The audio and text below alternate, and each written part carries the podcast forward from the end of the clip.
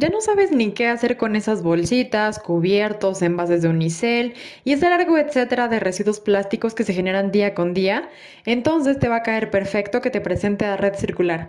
Este proyecto mexicano llegó para incorporar al plástico en la economía circular, acopiando, separando y transformando estos residuos en nuevos y variados productos, que van desde bolsas recicladas hasta muebles para jardín. No dejes de visitar sus centros de acopio ubicados en Ciudad de México y Estado de México, o bien entrate en las rutas que manejan para la recolección móvil.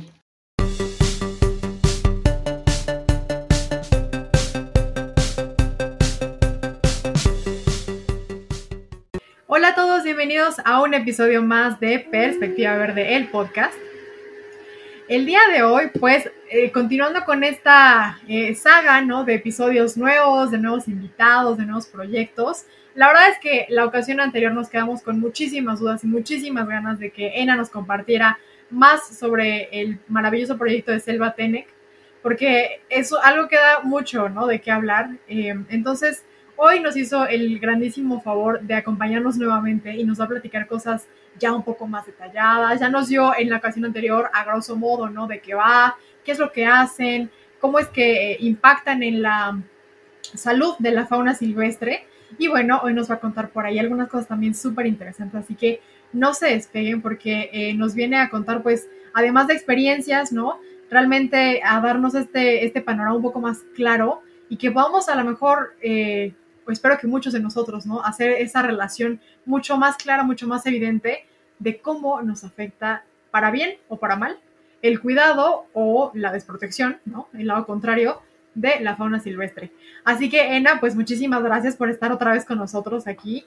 Eh, te agradecemos que nos des otra vez un, espacio en tu agenda que sabemos que está bien apretada y, llena siempre de, de, cosas que hacer, ¿no? Por el bien de los animales.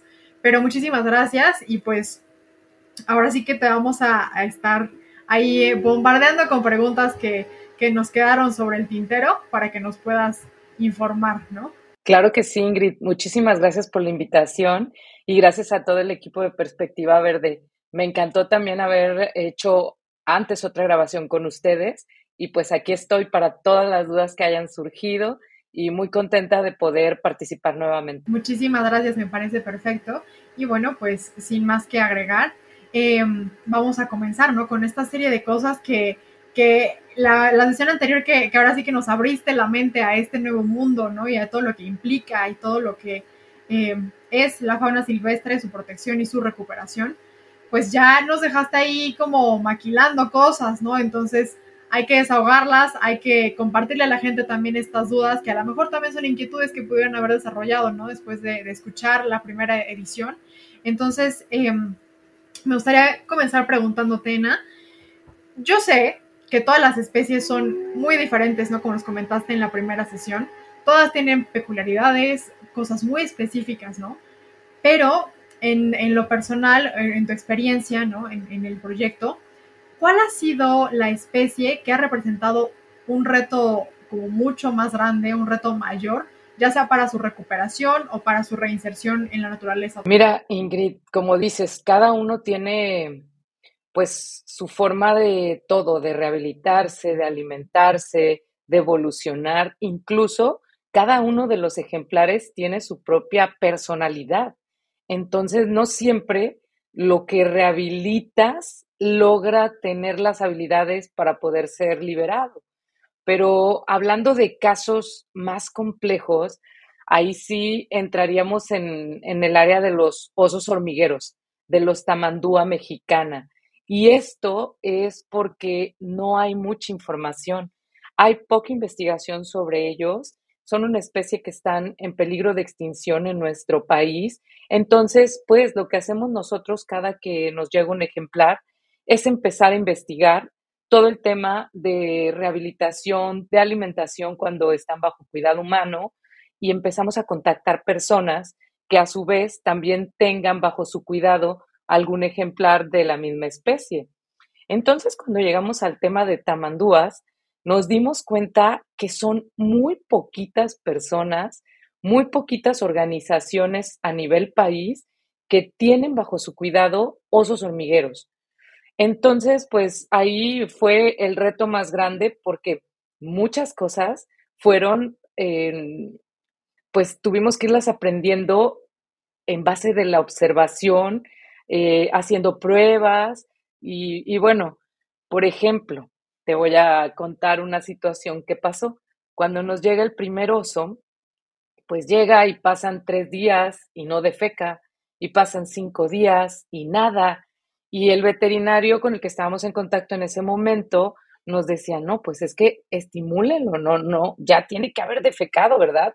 Como normalmente lo haría cualquier otro ejemplar. Pasaron 10 días, pasaron 12 días, hasta el día 13, sorpresa.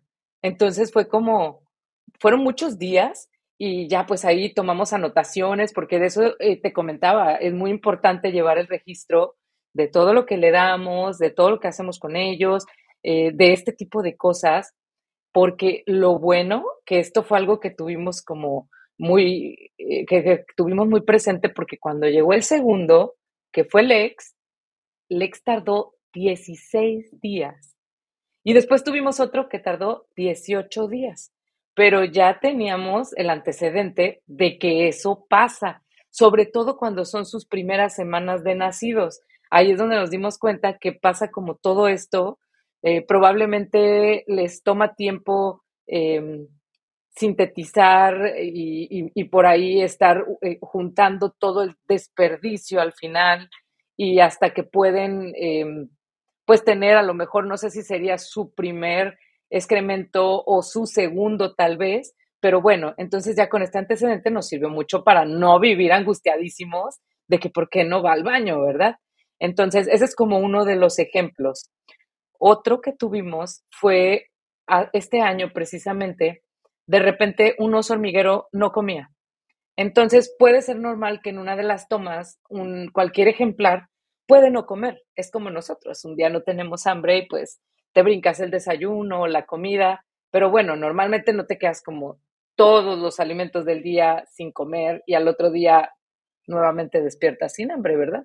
Ahí está pasando algo. Entonces, en esa ocasión yo estaba fuera de aquí de, Ciudad Valles y pues todos los días hay reportes con todas las personas que nos ayudan, que en este caso son estudiantes eh, que hacen prácticas profesionales de veterinaria, de biología, y, me reportan pues que no desayunó, después que no comió y después que no cenó. Ya se me hizo extraño porque eran las tres comidas. Y al otro día 5 de la mañana y yo no podía dormir. Y eso me pasa cuando tenemos alguna situación con los ejemplares de que yo decía, pero es que ¿por qué no comen? Algo debe estar pasando. Entonces bajo a las 5 de la mañana, le preparo alimento, eh, ya la teníamos separada, y voy y le ofrezco y me doy cuenta que sí lo huele y como que sí quería comer, pero no come. Y después la saco para que ande forrajeando y la veo que, que no usa la lengua. Y entonces la cargo y normalmente ellos empiezan así a lamerte por todos lados y todo, andar investigando si traes por ahí insectos que se puedan comer y me doy cuenta que, que, no, no usa la lengua, entonces dije, claro, el problema está en la lengua. Algo le pasó. Con la misma hice la maleta rapidísimo y me fui manejando a León, Guanajuato, que está a, cinco horas de aquí más o menos. Yo venía llegando de Guadalajara una noche antes, entonces me fui y rápido le hablé allá a un médico con el que tenemos muchísima confianza y hemos trabajado y ya le dije, voy para allá con unos hormiguero, el peso es tanto, él preparó la anestesia, me dijo a, qué hospital la llevara, llegué, todo el mundo estaba ya esperando a los hormiguero, pasamos y le hicieron una endoscopía. Entonces nos dimos cuenta que el hormiguero tenía una quemada química en la lengua, es decir, no tenía una obstrucción, pero una de dos, o a la hora de limpiar el recinto quedó algún poco de jabón y el, y el tamandúa lo comió, o como en ese momento usábamos tapete sanitario para entrar a su recinto, o en una de esas, por descuido, el tamandúa se acercó al tapete y llegó a meter la lengua en el agua con cloro. Entonces fue una de esas dos, sin lugar a dudas. Em, pues fue difícil porque tuvimos que darle alimentación forzada entonces, lo que quiere decir que lo tenemos que agarrar de las patas, de las manos, abrirle la boca, meterle la comida. Y comía un 10% de lo que normalmente come, pero aparte era alimento enriquecido y todo para que no, aunque iba bajando de peso, obvio, porque no comía las mismas cantidades, para que no perdiera nutrientes. Entonces, pues pasamos dos semanas así dando la alimentación forzada y ya, justo al día 15 empezó a comer. Pero me quedo pensando en cuántos lugares un tamandúa no dejó de comer y la gente simplemente dijo, es que de repente dejó de comer y murió, porque no hay la facilidad, no hay el recurso para poder decir, en este momento me muevo y me llevo al oso a hacer una endoscopía. Entonces, pues tristemente, esa es como la realidad que pasa con muchos ejemplares en muchísimos lugares en nuestro país, porque sí trabajamos muy limitados y porque si no tienes conexiones para poder decir, me voy a tal lugar y tal persona va a poder anestesiarlo y aquí hay una clínica o acá hay un hospital y aquí tienen tales, eh, porque esa, ese hospital al que fuimos, pues era un hospital para, para animales domésticos, pero bueno, tenían absolutamente todo, era así como impresionante de que hacías una grabación así de todo lo que quiero tener en algunos meses. No, pues definitivamente fue un caso crítico, ¿no? O sea, como bien dices, el, hecho de que no haya tanta información, pues dificulta, ¿no? El, el cuidado, la recuperación, el tratamiento, ¿no? Los diagnósticos incluso. Em, obviamente, pues lo hace más, mucho más complejo, ¿no? y es eh, creo que aquí otra vez recurren ustedes a la observación, ¿no? A, esta eh, observación como exhaustiva, hacer lo más que está en sus manos para poder resolver el problema, ¿no? Y en este sentido, ¿no sería o no, no, no lo han pensado ustedes a lo mejor como a futuro de justamente empezar a documentar de manera más, eh, pues, oficial y que se pudiera después compartir esta información, ¿no?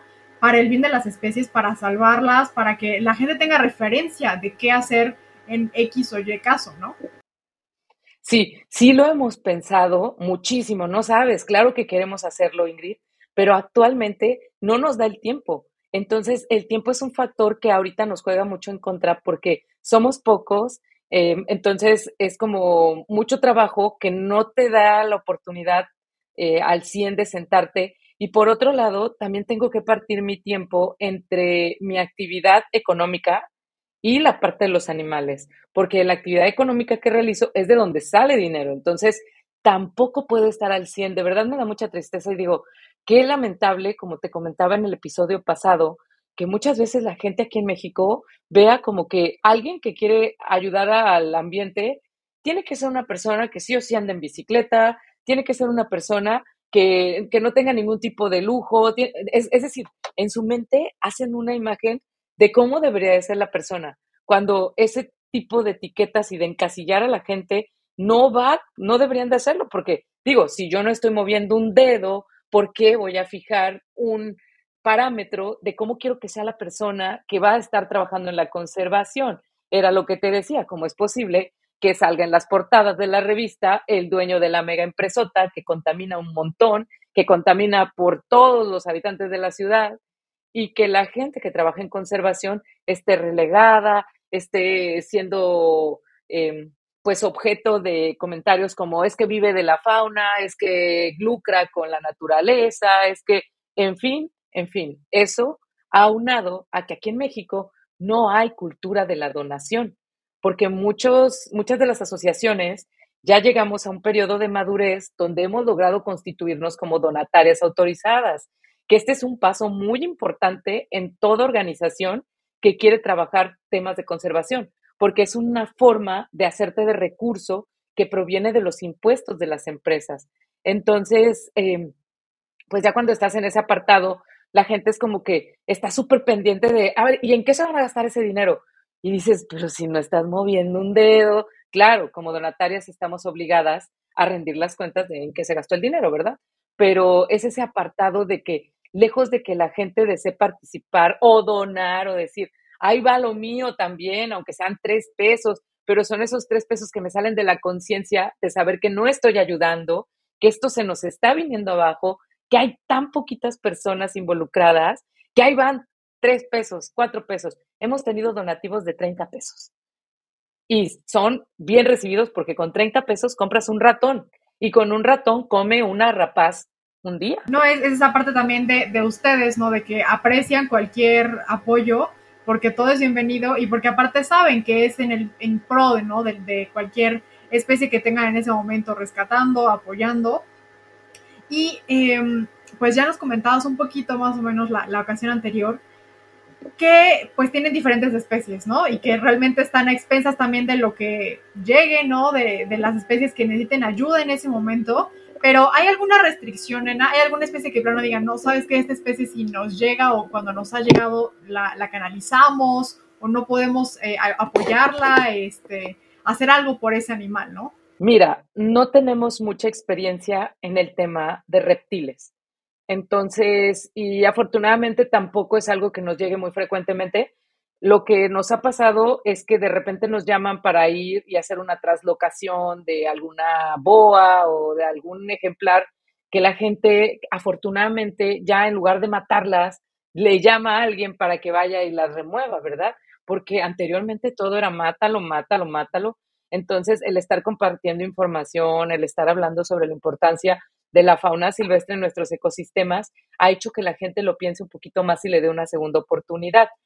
Mm, y bueno, sí hay algo que nosotros ahorita no estamos en condiciones de recibir y son las aves con alas fracturadas, porque para esos casos se requiere un veterinario que tenga especialidad en ortopedia y se requiere material con el que no contamos clavos intraóseos, eh, materiales que se, para trabajar todo este tipo, tema de fracturas. Entonces, pues es muy triste porque cuando alguien tiene un, un ave con el ala fracturada que encontró algo, pues es, es difícil para nosotros decirle, no podemos recibirla, pero sí tenemos que hacerlo porque definitivamente un ave con un ala fracturada no puede ser reintegrada a vida silvestre si no pasa por la operación y después de esas operaciones, a veces no todas reaccionan bien. Entonces, pues por lo pronto no tenemos esa posibilidad de aves fracturadas. Nos ha pasado también, Ingrid, que nos llegan especies que de repente ya no tenemos cómo acomodarlas en, en el sitio. Entonces, este año nos entregaron dos temazates. El temazate es un, un ciervo que está en peligro de extinción también en nuestro país. Es más rojito que el, que el venado cola blanca es más pequeñito y, por ejemplo, el macho le salen como dos, dos cuernitos así tipo de piquito, a diferencia de, las astas que se van desarrollando mucho más grandes en los venados cola blanca. Son lindísimos, así son súper tiernos, pero tuvimos que contactar a una UMA que se especializa en crianza de temazates para hacérselos, eh, para canalizárselos. Y claro, todo esto es a través de la Profepa, es decir, nosotros planteamos esta situación a la Profepa, Profepa decide y autoriza, y entonces se hacen este tipo de canalizaciones a otras sumas que tienen esas especialidades. También nos tocó enviar dos rapaces con alas fracturadas al santuario, por ejemplo, de Valquírico. Entonces, allá se las llevaron para operarlas y ya definitivamente si después de la operación no se recuperan, entonces ya se quedan con ellos para exhibición, educación ambiental, pero al menos tienen también una función. Entonces, pues eso es lo bonito de que hemos podido también, aparte de rehabilitar y liberar, poder canalizar hacia otros lugares. Y bueno, nosotros estaríamos encantados de tener la posibilidad de, de mantener a todos los que no pueden ser liberados, pero es imposible. Llegan muchísimos, es, es, complejo, aparte hay algunos que no pueden compartir recinto, tienes que tenerlos separados, muchas cosas que aprendimos en el día a día del tema de fauna silvestre. Sí, definitivamente, pues, eh, como bien dices, ¿no? Hay que también cubrir las necesidades de cada especie en particular. Y bueno, en este caso, por lo que comprendo, muchos de los eh, de las especies que no pueden recibir es por un tema más que nada de recursos, ¿no? De espacio, de recursos, de cosas tan particulares como lo, como lo que los comentabas de eh, que tienes un especialista, ¿no? Que pueda atender ese tipo de casos para realmente poder hacer un bien a los animales. Pero también algo, algo curioso que, que mencionaste ahorita em, es esto de, de, que las personas ya están teniendo un poco más de conciencia y en lugar de deshacerse el animal o ver cómo lo, eh, lo eliminan o cualquier cosa, ya tienen esta eh, semillita, ¿no? De, ay, bueno, mejor hay que hablarle a alguien que venga, lo quite de este sitio, pueda hacer algo por él, ¿no? En lugar de tomar ahora sí que cartas en el asunto ellos mismos, ¿no? Que, que generalmente no es lo adecuado. Y en ese sentido, en, en este tiempo que han estado trabajando en el proyecto eh, con Selva Tenec, ¿qué tanto han visto? ¿Cómo, ¿Cómo has visto tú que ha sido la evolución, ¿no? De, pues en general de la conciencia de las personas, ¿no? O sea, ¿cómo, cómo ha ido cambiando este panorama respecto a la conservación, respecto a simplemente en este tipo de acciones que son pequeñas, pero que ya marcan una gran diferencia, ¿no? Y que ya son indicadores de que algo está sucediendo y que algo se está transformando ahí. La verdad es que hemos visto una muy buena respuesta. Ahora pasa que la gente nos llama para poder ir y reubicar un ejemplar.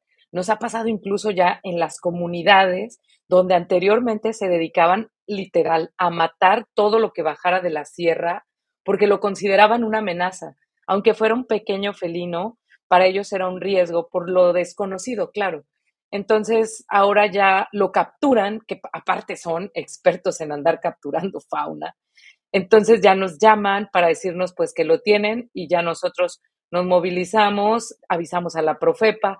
En la mayoría de las ocasiones un inspector de la Profepa se va con nosotros y ya pues procedemos a hacer la traslocación. Por lo general, los ejemplares que capturan así de manera inmediata y lo reportan están en buenas condiciones y listo, vamos y lo movemos a un lugar donde pueda tener mayor posibilidad de seguir eh, vivo en el ambiente. Entonces, ya vimos como este cambio y pues ha sido también gracias a que todo el tiempo estamos compartiendo cosas, a que todo el tiempo estamos haciendo mucha mucho énfasis de la importancia de la fauna y su injerencia en los ecosistemas, de cómo ellos son animales indispensables, incluso hasta en lo que nosotros recibimos de manera indirecta de los ecosistemas. Entonces, pues estamos contentos por eso, porque cuando llegamos, la gente era, pues era como, tendía mucho a, mm, apoyar la cacería furtiva.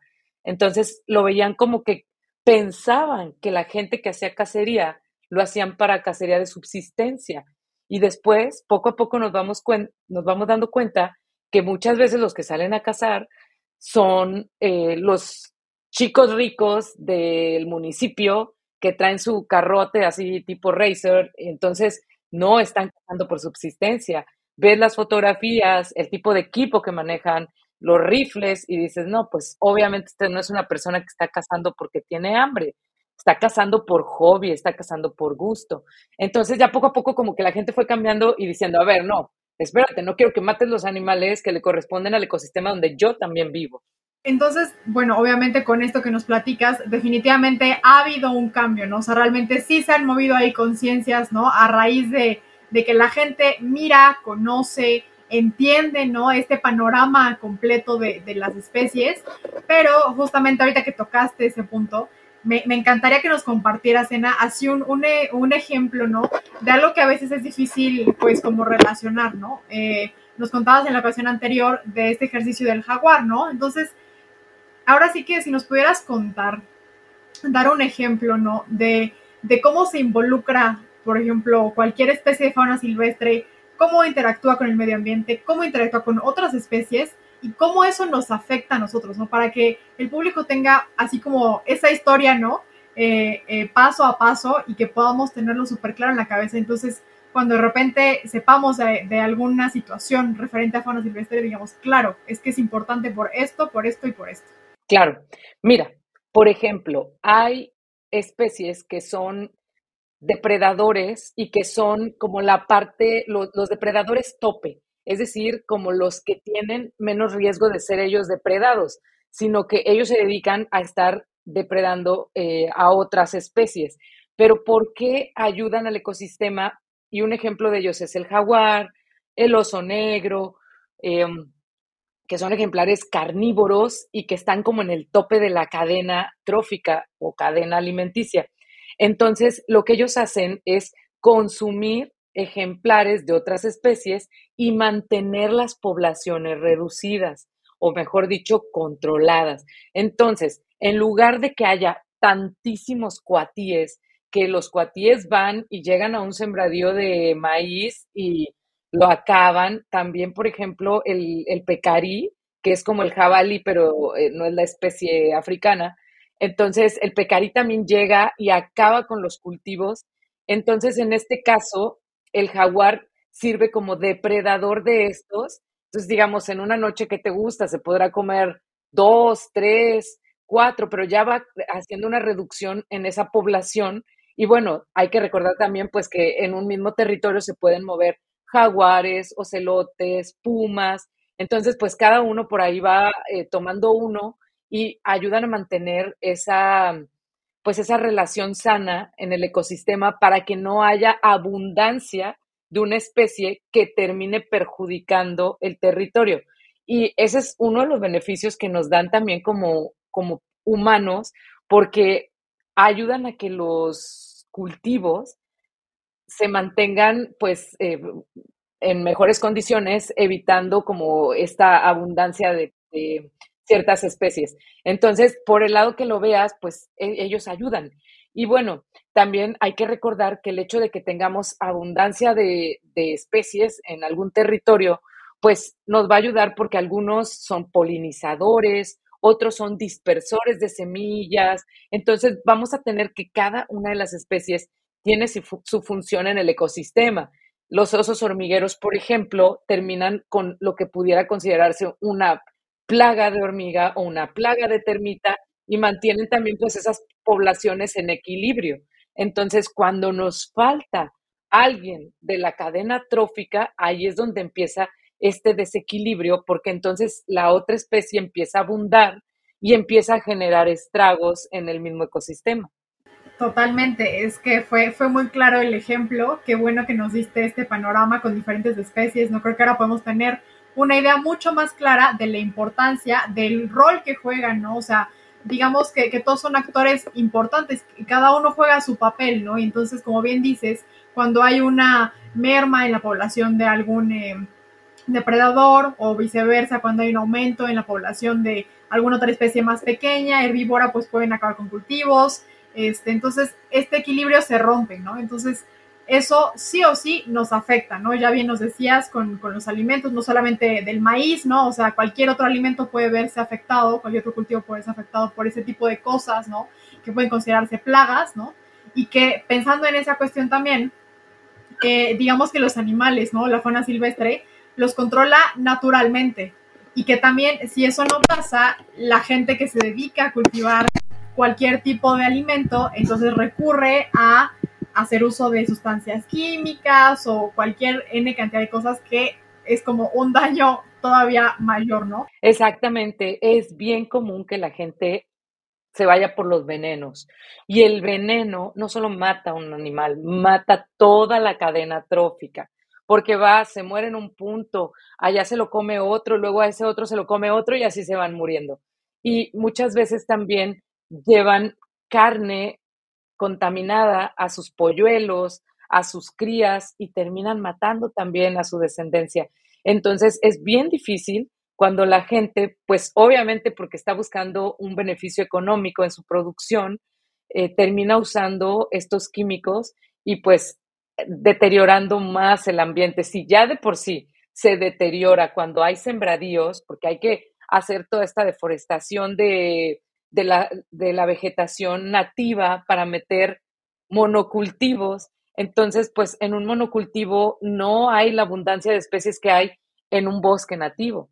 Entonces, sí, son muchas cosas que pasan en, en este sentido y que estamos muy alejados, así de que ni idea tenemos de cómo están funcionando allá las relaciones en los ecosistemas.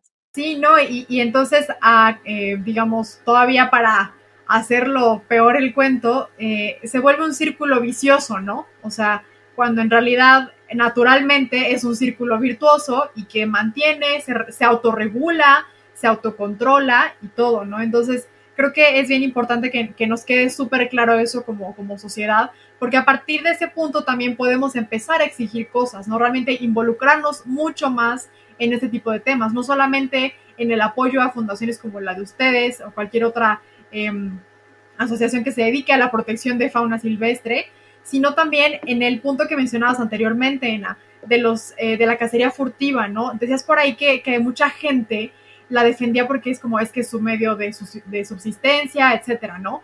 Pero nosotros también como, como sociedad, em, a pesar de que ya vimos que, que, no es el tema, ¿no? Realmente ahorita yo creo que ya hay muchas, muy pocas, perdón, poblaciones que subsisten de caza o cacería de este tipo, ¿no? O sea, realmente ya no es tan común, seguramente. Entonces, ¿qué otros motivos son los que están empujando a que la gente lo siga haciendo, además de, este motivo este, tan deplorable y tan vacío, ¿no? Como lo que nos comentabas de personas que tienen poder adquisitivo suficiente e incluso mayor, ¿no? Que muchas eh, personas en la región y que lo hacen por diversión o por como una cuestión lúdica, ¿no? Cuando es algo tan grave, pero ¿qué, otro, qué otros motivos son los que siguen, pues, eh, generando, ¿no? A este tipo de personas que, están, em, pues, mermando, ¿no? Cualquier población de, fauna eh, silvestre. Déjame contarte, antes de que, de que pase a comentarte otros motivos, que esta intervención también afecta mucho, porque digamos, la gente por lo general se mete a cazar venados cola blanca, se mete a cazar pecarí, se mete a cazar, muchos le disparan a todo, pero si nosotros nos vamos a la dieta del jaguar, del puma, vamos a encontrar que esta disminución de presas que están ocasionando los cazadores furtivos afectan el, el ecosistema del jaguar y entonces el jaguar tiene que salir de depredar fauna silvestre a comerse borregos, caballos, perros, em, vacas, porque pues evidentemente si no encuentra un venado, si no encuentra un pecarí, va a agarrar lo que se pueda comer, porque ellos buscan sobrevivir día con día.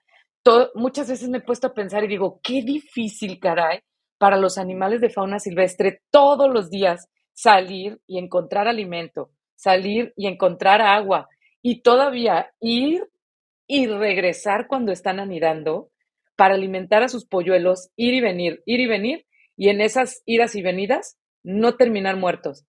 Entonces, digo, qué difícil la verdad y qué maravilla eh, esa relación que tienen ellos en sus propios ecosistemas. Y la otra parte también que comentabas, en la naturaleza la economía es circular. Nada sobra, nada falta, nada se desperdicia, excepto cuando nosotros como humanos hacemos la intervención. Ahí sí ya, ahí ya arruinamos, ya les falta vegetación, ya les falta alimento, ya les falta agua. Entonces, es muy triste, pero el ejemplo perfecto de la economía circular es precisamente la naturaleza.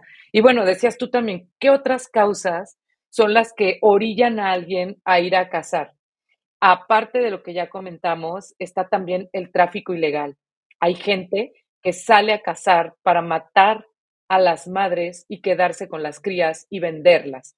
Hay gente que sale a matar para vender la piel del jaguar, los colmillos, para diferentes cosas y depende también la región que estemos en, no solo en el país, sino en Latinoamérica, muchas veces van hasta para tráfico ilegal de países como China, que es uno de los principales países que compran elementos eh, provenientes de animales de fauna silvestre. Entonces, pues es súper triste porque estamos viendo eh, una depredación por, digamos, lo, la menor es por subsistencia, luego por hobby, luego por tráfico ilegal, luego, entonces, y la otra también, eh, porque representan una amenaza para su ganado. Entonces, esto también es bien común, que van, le ponen una trampa o lo envenenan o lo, le disparan y después simplemente desaparecen el cadáver. Entonces, pues ese jaguar nunca fue contabilizado entre los ejemplares que murieron porque pues lo escondieron. Y em, el puma eh, vive las mismas porque incluso el puma es más fácil que baje a una población que el jaguar. Todavía el jaguar ya baja así en las últimas de las últimas, pero el puma sí es un poco más atrevido. Sí, es que eh, como bien nos comentas, Ena, pues es, muy complejo, ¿no? O sea, ya los puntos que nos mencionas referente a los motivos por qué se sigue dando ese tipo de, pues, de situaciones, ¿no? De cacería furtiva, pues son varios, ¿no? Em, aquí también entra un punto bien interesante, porque, pues, eh, sí, ¿no? De repente nos puede parecer muy lindo, eh, muy interesante, muy exótico, muy extravagante, ¿no? Ver algún animal de fauna silvestre y esto llama a que la gente quiera tenerlos como mascotas, ¿no? Y, no, es, no es el caso solamente con, con a lo mejor monos, este, o reptiles, ¿no? Que es muy común también. Pero realmente, ¿tú crees que es posible tener como mascotas a cualquier animal, cualquier especie de fauna silvestre? Mira, hay algunos ejemplares que, digamos, representan menos riesgo y que incluso hay comercio legal. Pero la cuestión aquí va más allá de si lo compraste con factura o no. La cuestión es qué calidad de vida le voy a dar al ejemplar que acabo de comprar. Porque imagínate qué egoísta pensar como, si tengo dinero, pues me lo compro. Y después lo boto ahí en una caja, lo pongo ahí en una jaula, que es lo que pasa muchas veces con los loros. La gente va, paga en el mercado ilegal, porque loros mexicanos todos están ilegales, es decir, no hay venta legal de loros mexicanos, nada de que sí que trae un anillo de la semana, mentira. Desde el 2008 cambió la normatividad y es ilegal. Compra, venta o posesión. Incluso se constituye como un delito federal. Y es horrible ver en miles de grupos de Facebook que amor por los loros, yo amo a los loros, eh, todos con los loros, queremos a los loros, mil títulos y van sacándolos así, donde los tienen en unas condiciones pésimas, en una jaula de piolín, que es lo peor que le puedes hacer a un loro, en perchas de metal, en comederos todos oxidados, podridos, caminando entre su excremento, comiendo puras semillas de girasol. Y ahí es donde dices, ¿por qué como humanos tenemos esa necesidad de querer poseer otras especies? Es como, ahora, mucha gente dice, ay, es que yo lo salvé porque lo traían en pésimas condiciones. Eso es peor, porque le hiciste ver al traficante que es negocio. Y tú le compraste uno, pero ahorita ya se fue, se regresó a su rancho a bajar otros 10, de los cuales 8 o 7 se le van a morir en el traslado, asfixiados, em, deshidratados, etcétera, etcétera, en la caída, porque luego se les caen cuando los están bajando de los nidos. Y, y bueno, entonces muchos ejemplares tienen que morir para que uno llegue vivo a tu mano. Entonces ahí es donde dices, ¿por qué como humanos queremos un periquito que hable? Pero hay grabadoras, grábate si quieres escuchar tus tonterías. Aparte, para enseñarle cualquier tontería, es horrible. Y ahorita está viéndose como algo muy frecuente gente en TikTok usando fauna ilegal, sacándola para hacerse famoso, que de hecho hace poco eh, compartí una publicación donde hablaba de eso, de que por favor, no por sentirte el rescatador para hacerte famoso en las redes sociales, captures o rescates un ejemplar de fauna silvestre para después querer venir a entregárnoslo ya moribundo, porque no lo alimentaste bien, lo forzaste a tomar agua y lo broncoaspiraste, eh, nunca checaste la temperatura y se asfixió, etcétera, etcétera. Entonces es muy triste que la gente quiera sentirse un héroe a costa de terminar matando un ejemplar de otra especie. Es muy triste. Es, bien cierto, ¿no? A mí, te, voy a confesar aquí, les voy a confesar algo, ¿no? Yo tengo una adoración por las serpientes, ¿no? O sea, me fascinan desde que soy niña, me encanta sentirlas, verlas, me parecen animales extraordinarios, ¿no? Y siempre, justo siempre he tenido como esa, esa curiosidad, ¿no? De, bueno, ¿y qué tal que tengo una? O sea, y la cuido de alimento. Y siempre una u otra cosa me ha frenado, ¿no? Pero eh, la última que me frenó fue justamente eso, que vi un documental sobre serpientes y qué es lo que pasa, ¿no? Para que llegue una, aunque sea como tú bien dices, con factura, que es súper legal, que, que transportada adecuadamente, cantidad de cosas, pero todas, todas las especies, sea la que sea, sea una serpiente, sea cualquier reptil, sea un ave, como bien dices, de, de los loros, todas o sea, inevitablemente sufren, ¿no? O sufre la madre o sufre alguna, algún otro ejemplar de esa especie para que los cinco que llegan a la tienda y que los tienen como que cuidados, como que si bien, etcétera, estén ahí, ¿no? O sea, todo lo que hay detrás no vale el sufrimiento de ningún animal, ¿no? Y entonces, como comentaba en este, en este documental, eh, por más que tú tengas un terrario y que la temperatura y que la humedad, jamás, jamás, jamás podremos darle las condiciones que tienen ellos en su vida natural y silvestre, ¿no? O sea, no hay manera, no hay manera que tú hagas que la serpiente eh, recorra toda la distancia y el ejercicio que hace y todo lo que se fortalece de andar en la naturaleza, aquí tú lo tengas en un terrario de dos por dos metros, ¿no? O sea, aunque tú lo consideres grande y que pueda tener el espacio y que la comida, etcétera, o sea, jamás podríamos darles todo lo que la naturaleza les provee. Es, es como absurdo, ¿no? Y como bien dices, muy egoísta pensar que podemos hacerlo. Entonces, creo que es importante que también tomemos conciencia de que efectivamente la gente que llega a hacer ese tipo de cosas, ¿no? Para salvar, entre comillas, a los animales, eso sí es lucrar con los animales, eso sí es perjudicar a las especies.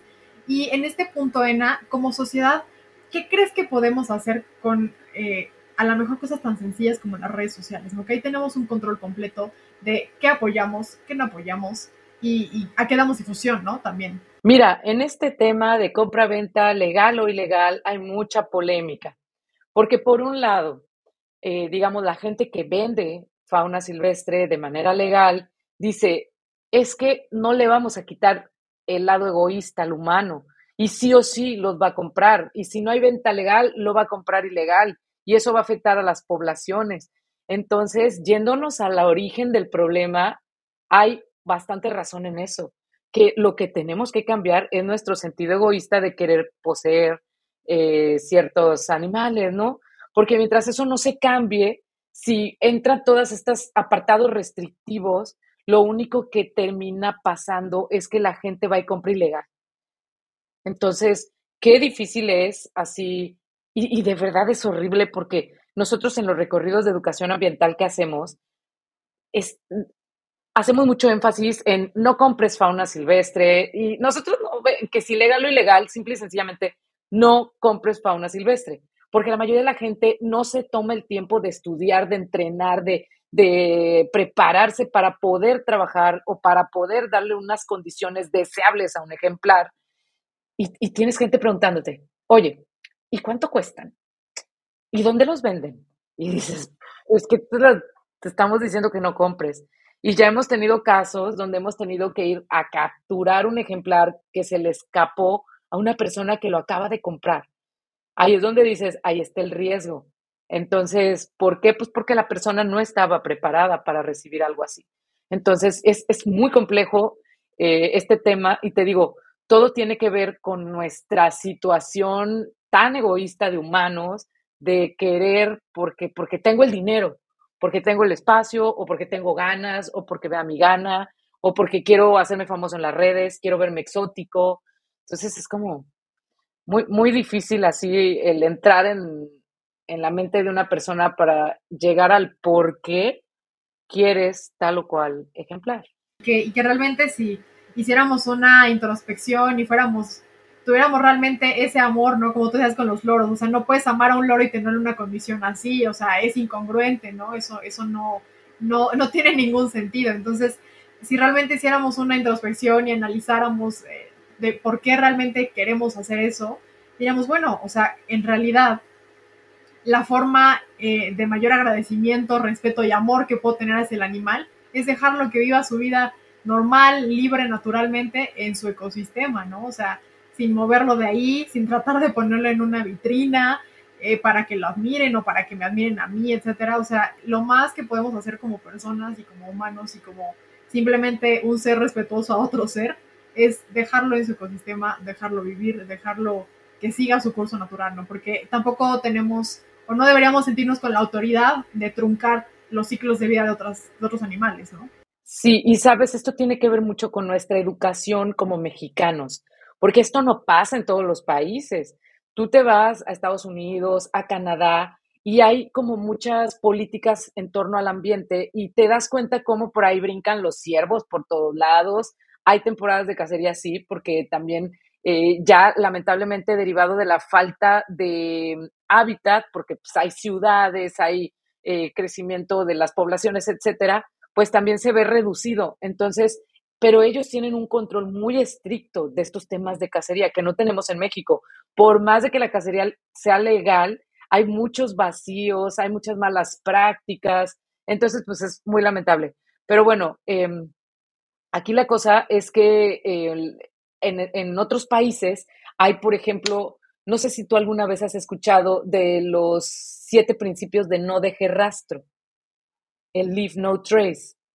Bueno, son cosas bien básicas que no nos enseñan ni en la primaria, de que cuando sales a la naturaleza no, no retires nada, ni una pluma, ni un hueso, ni nada, porque todo eso se desintegra y forma parte de esta economía circular. Entonces, otras cosas y detalles importantes, no alimente a la fauna silvestre. Ah, no, ahí vamos y le queremos dar unas papitas y le queremos dar cosas que no están en la dieta de la fauna silvestre y por eso vemos, muchos lugares eh, por allá en Chiapas, en, en ciertos puntos donde vienen corriendo los animales a ti, te parece chistoso y les das galletas y les das cosas que los están atrofiando internamente. Entonces, todo este desequilibrio pues es creado por nuestra falta de educación hacia cómo comportarnos con la fauna silvestre. Es más, ¿qué le pasó al oso este acá del norte de la chica que se sacó la selfie? Si hubiéramos sido personas respetuosas, no hacemos eso, nos alejamos para que el oso siga su camino. Ahora, el pobre oso las llevó, llevó todas las de perder. Fueron, lo capturaron, lo castraron, lo mandaron a otro territorio, todo porque por una persona que le faltó la parte de educación para hacerse a un lado y lejos de estar sacando una selfie con un animal que representa bastante riesgo por el poder, eh, por todo lo que, lo que un animal de fauna silvestre depredador tope de la cadena trófica representa, y hacer eso, y lo único que hizo fue dañar directamente la vida del ejemplar. Entonces, estas son las cosas por las cuales termina sufriendo la fauna a raíz de nuestras acciones por falta de educación ambiental. Totalmente. Y es que ahorita con ese ejemplo, ¿no? Que, retomaste de, del oso y esta chica, o sea, que a veces uno pudiera pensar, ¿no? Que pues algo muy inofensivo, ay, pues una foto, ay, pues que nomás lo acarició tantito, o sea, cualquier cosa que pudiéramos ver como algo mínimo, ¿no? Las repercusiones que puede tener, o sea, tener la conciencia de que cualquier interacción cercana con fauna silvestre, o sea, no va a ser eh, como tan sencilla, ni, va a significar lo mismo que acariciar a un gato, a un perro, a cualquier especie que ya está domesticada, ¿no? O sea, llámese animales de la granja, eh, llámese animales de compañía, ¿no? O sea, la fauna silvestre es un punto y aparte en todo ese tipo de animales y no, no tenemos como por qué, em, pues, verlo menos, ¿no? Como, ay, pues ¿qué me va a hacer? ¿no? O sea, es un riesgo para tanto la persona que lo puede llegar a hacer como para la especie, ¿no? Y sabes una cosa, Ingrid, por eso pasaron decenas de años para lograr una domesticación. Es más, siglos pasaron para llegar a una domesticación de ciertos animales, para poder llenar nuestra necesidad, a veces egoísta, de una compañía, ¿no? Y tenemos a los perros y tenemos a los gatos y sabes, nos ha pasado también que la gente no dimensiona el, efecto negativo que representa traer un gato suelto afuera de tu casa. No lo, así, no les queda claro de que ese gato, cuando no lo ves, va, sube a los nidos de ardillas, de aves, se come los huevos, se come los, las crías y va mermando la fauna silvestre. Aparte, ese perro, ese gato, muchas veces la gente tiene esa tenencia irresponsable donde ni siquiera los vacuna y van, muerden un ejemplar de fauna silvestre y allá se va ese ejemplar con moquillo, con parvovirus, con rabia y va e infecta ya toda su, su población, caray. Entonces, pues sí, es muy triste este apartado de que la gente crea que después de todo este tiempo de domesticación, un perro tiene la necesidad de andar en la calle explorando. O un gato tiene el instinto de andar cazando, obvio que tiene el instinto, pero se domesticaron justo para no, mejor dicho, se domesticaron y ya no les corresponde intervenir en las cadenas tróficas de la vida silvestre, porque se comen el alimento que le corresponde a otros animales que sí viven allá afuera librándola como pueden cada día y tu gato tiene comida, tiene... Tiene sus whiskas seguras, ¿no? A menos que sea de los dos que no le gustan, pero de ahí en fuera tiene sus whiskas o su sobre o cualquier cosa, ¿no? Que eh, justo eso también es bien interesante, Ana, que nos comentas, porque em, creo que es un punto en el que como sociedad podemos ser activos, ¿no? Y tener, en caso de que se, tengan animales domésticos, eh, que sean tenencias responsables, ¿no? Como bien mencionas, la vacunación, eh, este tema de tenerlos pues controlados, ¿no? O sea, ya ellos ya no pertenecen a ese círculo natural, ya no están formando parte, ¿no? De, esa cadena trófica que en algún momento la, la, conformaron, ¿no? Pero ahorita ya están más de nuestro lado, ¿no? Eh, ya, ya están pues acostumbrados también, ¿no? Incluso a, a, todas las comodidades que se les puede dar como una mascota doméstica.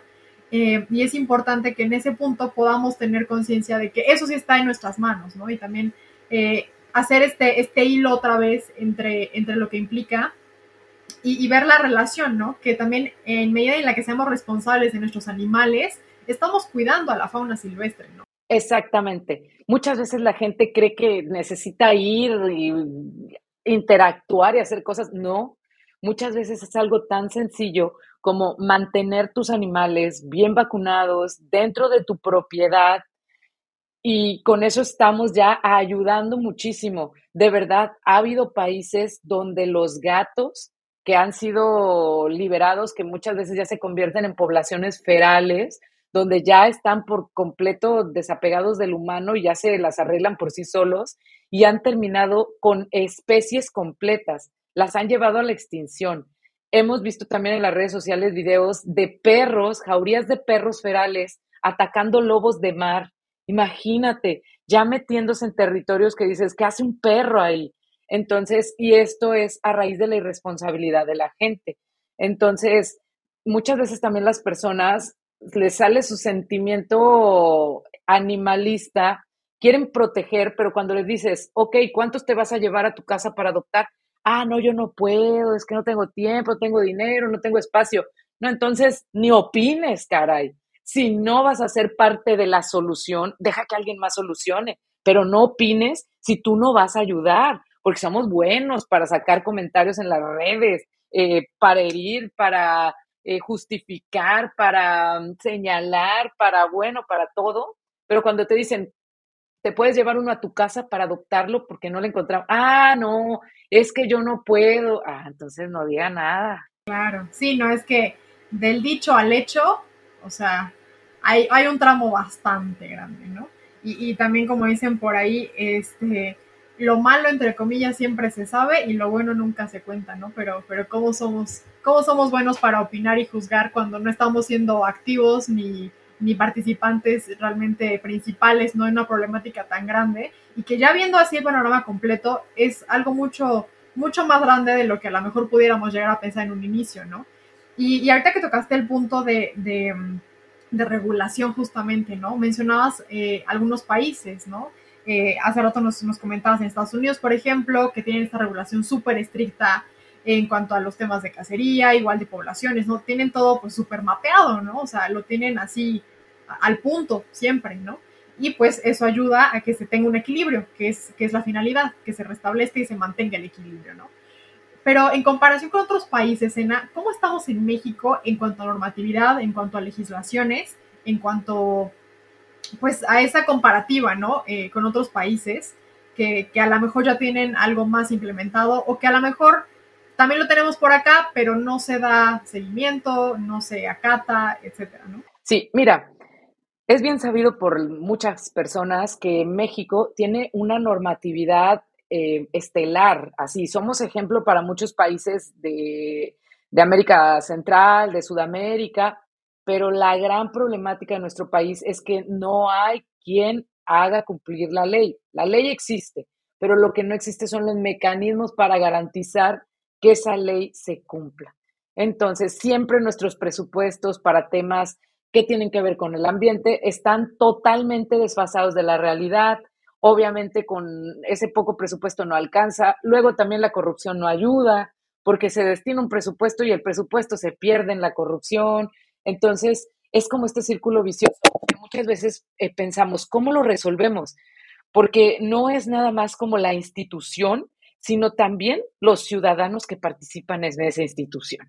Tenemos que tener ciudadanos honestos, ciudadanos honrados, ciudadanos comprometidos, porque también muchas veces alguien está, a veces pensamos desde nuestra lógica eh, del desconocimiento, que los, todos los que trabajan en Semarnat van a ir a ayudar, todos los que trabajan en Profepa, pero muchas veces la gente que trabaja ahí es porque consiguió el puesto porque buscaba un empleo, no porque sea un ambientalista, no porque sea un activista, y a veces nos confundimos con eso.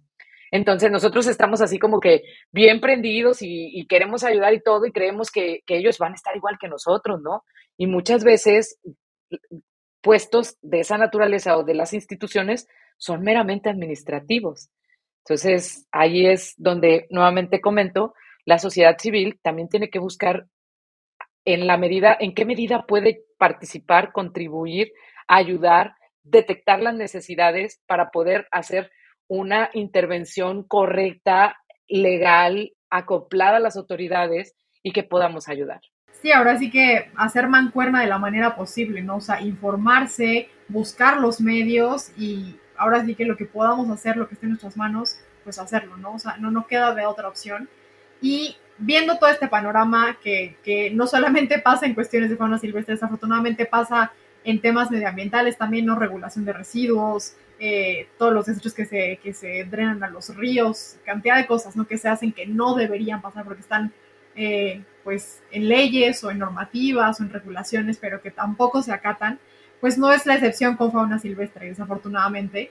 Pero viendo todo este panorama, Ena, viendo, sabiendo y siendo realistas, ¿no? Con la situación que vivimos en México, ¿qué, em, ¿qué dinámicas o qué prácticas crees tú que sea posible implementar en México?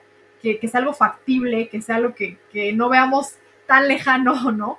Y que pueda empezar a apoyar un poco el tema de, en este caso, preservación de fauna silvestre.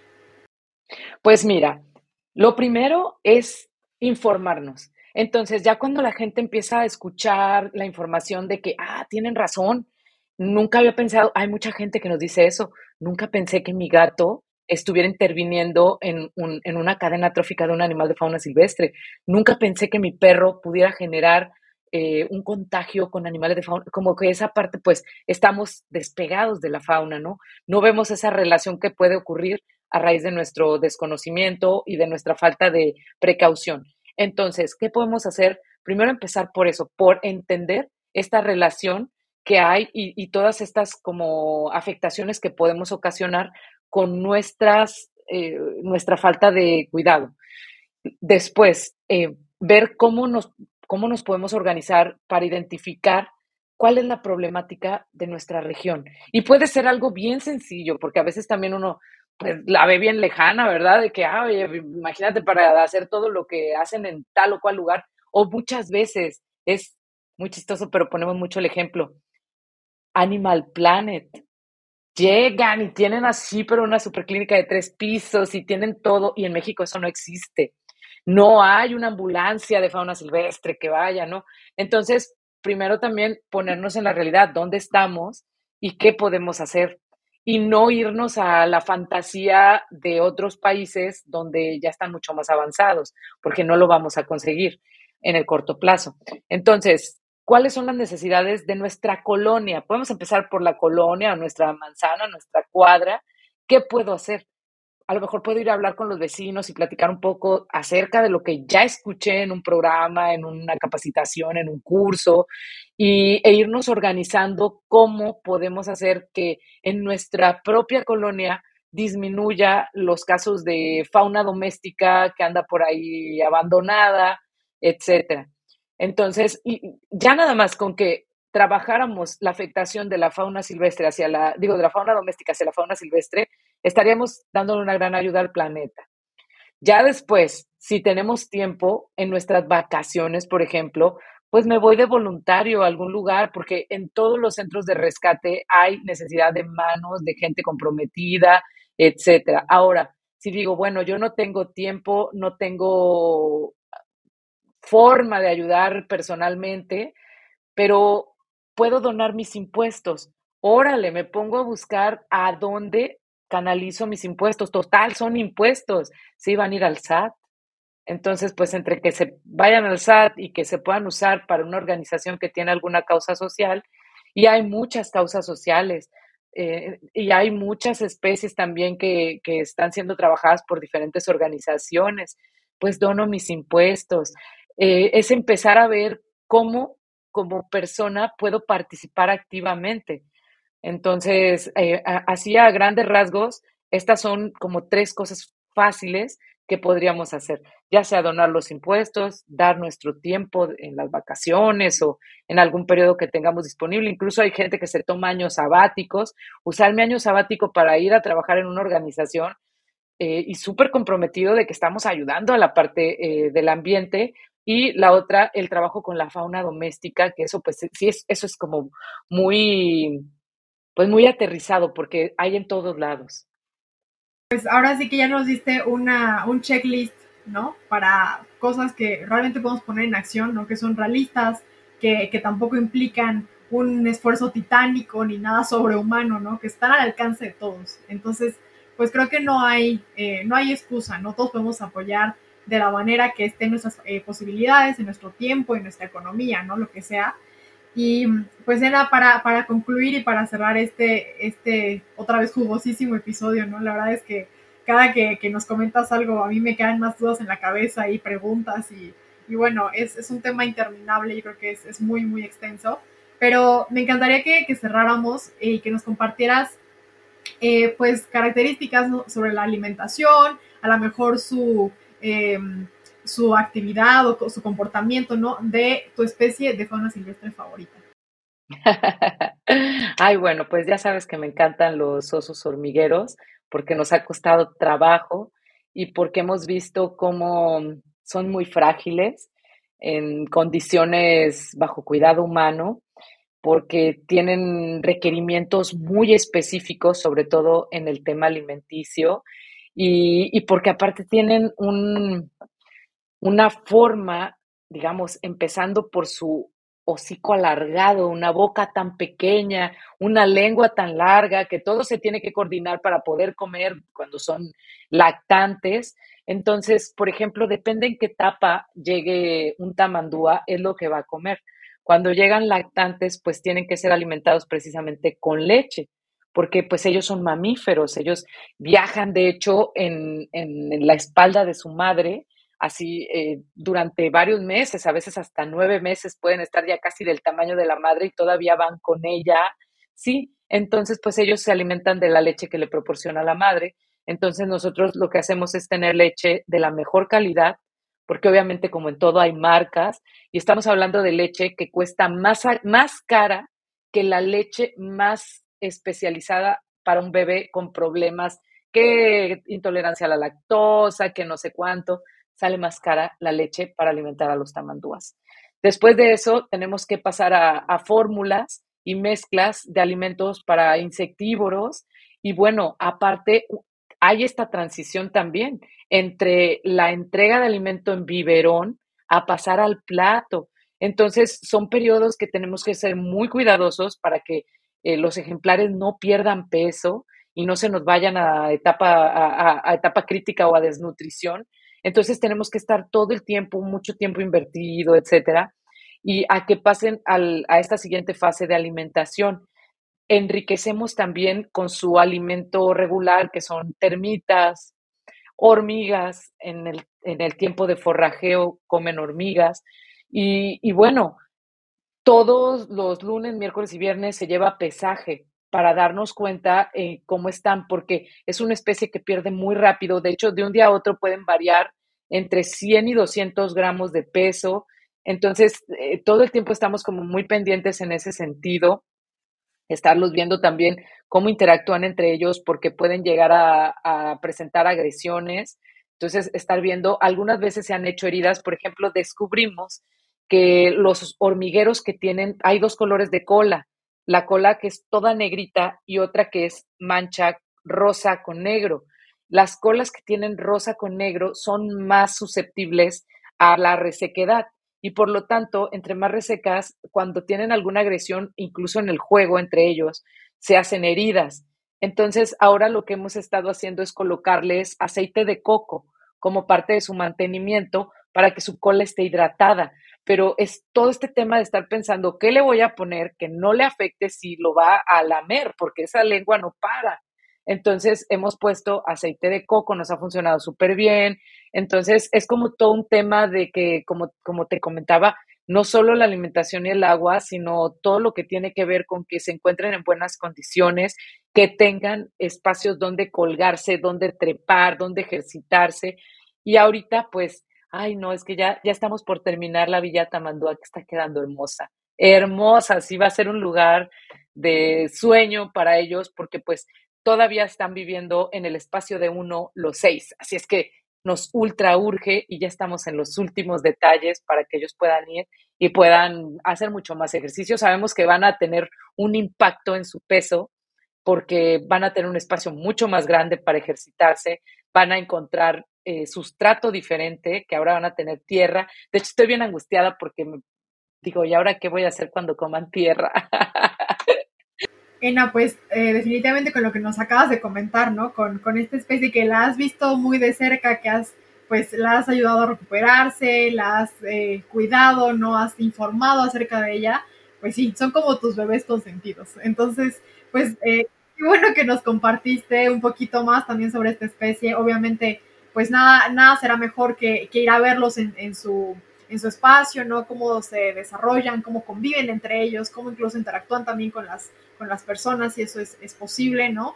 Em, pero muchísimas gracias por estar de nuevo con nosotros y otra vez darnos esta plática súper enriquecedora. Eh, es un tema interminable, no creo que podríamos hacer una temporada completa contigo, ¿no? Porque hay muchísima, muchísima información y si habláramos de cada animal en particular sería pues un capítulo entero dedicado, ¿no? A cada uno de ellos sería maravilloso. Pero pues eh, por lo mientras, muchísimas gracias por, compartirnos. Ojalá con esto la gente se anime a visitarles, a apoyarles si tienen la, oportunidad de hacerlo, ¿no? A informarse, a seguirlos para que conozcan las historias, el día a día de los animales, eh, lo que también sufren ellos, lo que podemos evitarles, ¿no? Como sufrimiento, como personas, em, y apoyar, ser un eslabón en esta cadena y que sumemos de alguna manera. Así es, Ingrid. Ya ahorita estamos en la última etapa de los pequeños detalles para terminar la Villa Tamandúa y justo estamos invitando a la gente que nos quiera apoyar para que, pues por ahí, si tienen oportunidad, hagan pongan su granito de arena en todo este trabajo que para nosotros apenas va a empezar lo más duro, porque una vez que inauguremos Villa Tamandúa, vamos a mandar la notificación a oficinas centrales de Profepa para que Profepa lo mande a sus delegaciones y entonces podamos ya actuar sobre todos los casos de crías que se quedan huérfanas. Entonces, lo bueno, bueno, viene ahorita a partir de que hagamos este aviso. Pues qué emoción, qué nervios, ¿no? Qué bueno por esas veces que ya van a poder ser rescatadas, también trasladadas. Y pues dinos cómo, cómo puede sumarse la gente para hacer donaciones, para apoyar, para colaborar con ustedes y que esta, este sueño se haga realidad mucho más pronto? Mira, pueden entrar a nuestra página de Facebook de Selva Tenec con doble E y con K al final, así otra vez lo voy a poner así, mira, Selva Tenec en Facebook y ahí aparece, hay una publicación que de hecho, bueno, ahorita la voy a fijar hasta la parte de arriba donde viene la cuenta de depósito. Esa es una. Y la otra, también se pueden sumar como colaboradores. Viene un botoncito donde, mm, un botoncito azul abajito de la portada de Facebook y ese es para unirte como colaborador y ahí tú eliges cuánto quieres aportar al mes y a través de Facebook se va haciendo el cobro y Facebook nos canaliza ese dinero. Entonces, estas son como las dos formas más fáciles. Les agradeceríamos mucho si se convierten en nuestros colaboradores, porque eso es como lo que quieran ustedes donar mes por mes y nos ayuda mucho para nosotros poder tener ese respaldo de todo lo que se tiene que comprar. Siempre tenemos que estar respaldados con todo tipo de alimentos, ya sea papilla para aves, leche para mamíferos, ratas para rapaces. Siempre tenemos que tener en bodega y en congelador porque nunca sabemos los reportes que vamos a recibir cada día. Entonces, sí los agradeceríamos mucho a las personas que quieran apoyarnos. vamos a estar ahí ya con, con la cuenta hasta arriba en Facebook, donde los invitamos para nuestra última fase de la Villa Tamandúa. Excelente, pues ya tienen la, información la gente, ojalá muchos de ustedes se animen a sumarse, ¿no? Y, destinen de la manera que puedan, eh, apoyen a esta causa, porque creo que ya con esto que nos ha platicado Ena, nos queda mucho más claro la importancia de visibilizar, de informarse y sobre todo de apoyar este tipo de proyectos, porque es un beneficio para todos, ¿no? O sea, esto es un ganar-ganar súmense, apoyen, cualquier duda igual nos pueden consultar, pueden consultar con ENA, estamos en, la disposición de, facilitarles la información que requieran. Y pues muchísimas gracias. Eh, seguramente moviste muchos, muchos engranes por ahí en, la cabeza de las personas, ENA, que esperamos que así sea. Y pues un gusto tenerte por acá. Eh, cualquier cosa igual estamos a tu disposición de, de apoyarles en cualquier otra cuestión. Muchísimas gracias y pues felicidades por un proyecto tan bonito que ha ido creciendo tanto y que ha estado haciendo un bien tan grande por la fauna silvestre y en general por el medio ambiente. Muchas gracias por la invitación y les deseo mucho éxito con su programa y que vengan muchos episodios de muchos temas que nos ayuden a todos a poder comprender un poco más el ambiente en el que vivimos. Muchas gracias. Excelente. Y pues a todos ustedes, gracias por escuchar una emisión más de Perspectiva Verde. Esperamos que estos eh, episodios de esta temporada les hayan encantado y que les hayan entusiasmado y abierto una puerta para sumarse al cambio. Y bueno, si les gustó la información, si gustan que esto también se difunda más, que más gente apoye, eh, compártanlo, denle like, suscríbanse a las redes sociales, aparecemos en todas ellas como Perspectiva Verde. Pueden también seguir eh, el, podcast en Spotify, en cualquier plataforma de podcast también nos encuentran. Y pues nada, muchísimas gracias por estar aquí otra temporada más, eh, pues informándose, ¿no? Y, y, haciendo este pequeño cambio y dando pasos poco a poco para hacer una diferencia. Muchísimas gracias a Ena otra vez y a Rodrigo González, que ahora sí se lució en producción porque tuvimos un par de problemas técnicos. Entonces, muchas gracias y no se pierdan los demás episodios que tenemos invitadazos en esta quinta temporada.